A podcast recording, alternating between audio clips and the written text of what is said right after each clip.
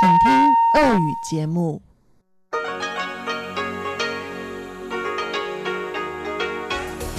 В эфире Международное радио Тайваня. Здравствуйте, дорогие радиослушатели! В эфире Международное радио Тайваня. Вас из тайбэйской студии приветствует ведущая Анна Бабкова.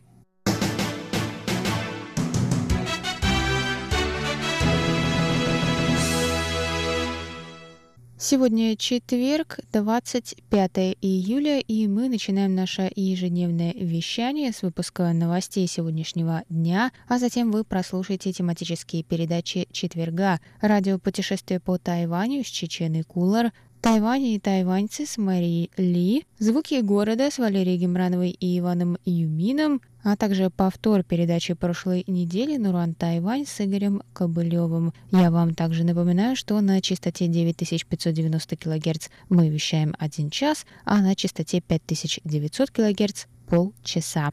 И вы также всегда в любое удобное время можете прослушать все понравившиеся передачи на нашем сайте по адресу ru.rti.org.tw. А сейчас давайте к новостям.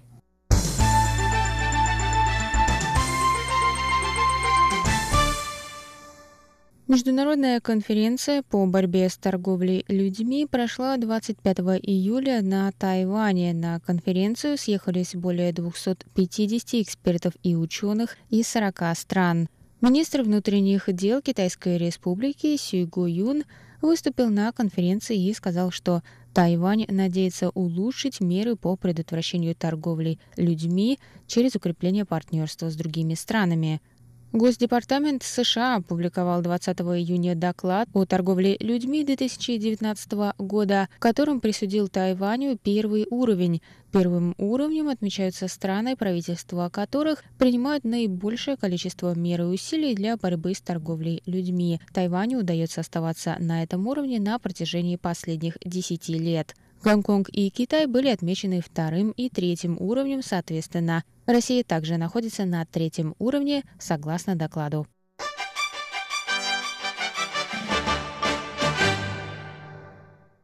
Министерство обороны Китайской Республики подтвердило 25 июля, что корабль военно-морских сил США прошел в четверг через Тайваньский пролив. Этот проход стал десятым с января 2019 года.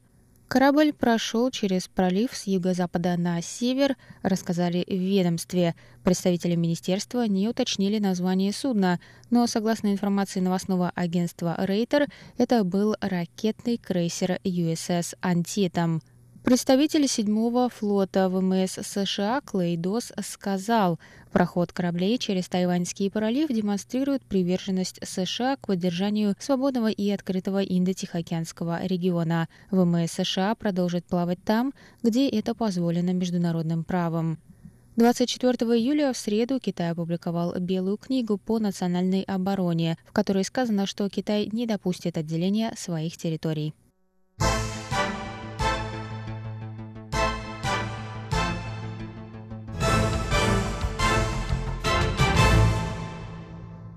Крупнейшая в Азии выставка биотехнологических товаров Bio Asia Taiwan открылась 25 июля в Тайбэе. Церемонию открытия посетили генеральный директор Вашингтонской организации биотехнологических инноваций Джеймс Гринвуд и президент Китайской республики Цай Инвэнь. Цай сказала, что тайваньская индустрия биомедицины продолжает расти и вскоре может превысить 1 триллион новых тайваньских долларов. Это около 32 миллиардов долларов США.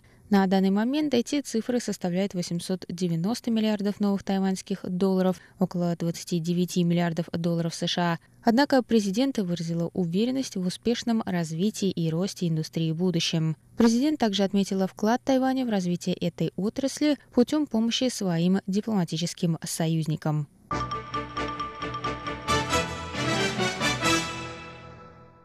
Тайваньский фонд защиты прав потребителей заявил 25 июля на пресс-конференции, что в 14% риса и лапши найдены запрещенные консерванты.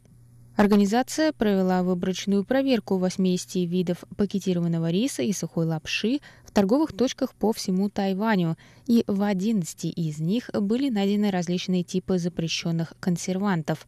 В одном из них было найдено канцерогенное вещество – дигидроацетовая кислота – Организация призвала Министерство здравоохранения усилить мониторинг продуктов питания. Согласно тайваньскому законодательству, производители и продавцы продуктов, содержащих запрещенные консерванты, должны немедленно снять их с продажи. В противном случае они могут быть оштрафованы на сумму до 3 миллионов новых тайваньских долларов. Это около 97 тысяч долларов США.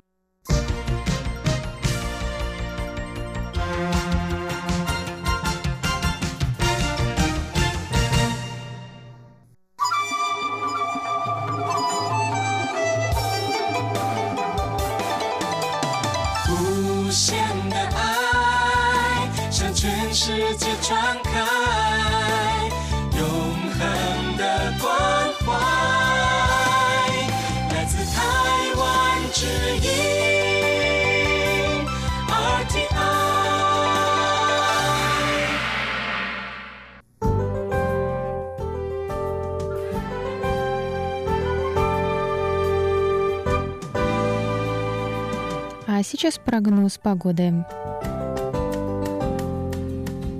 Сегодня в Тайбэе было до 34 градусов тепла и облачно.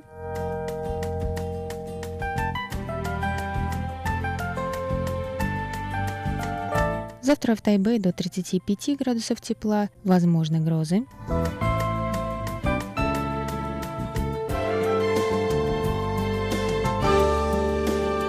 В Тайджуне завтра до 33 градусов тепла, возможны грозы.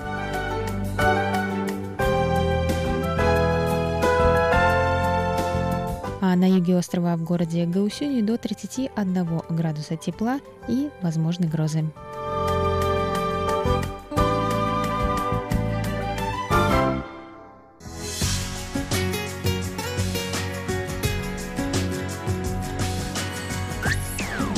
В эфире Международное радио Тайваня.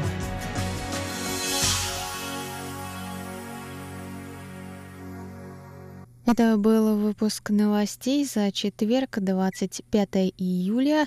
Для вас его провела и подготовила ведущая русской службы Анна Бабкова. Оставайтесь на наших волнах. Далее в эфире вас ждут тематические передачи четверга. А я с вами на этом прощаюсь. До новых встреч.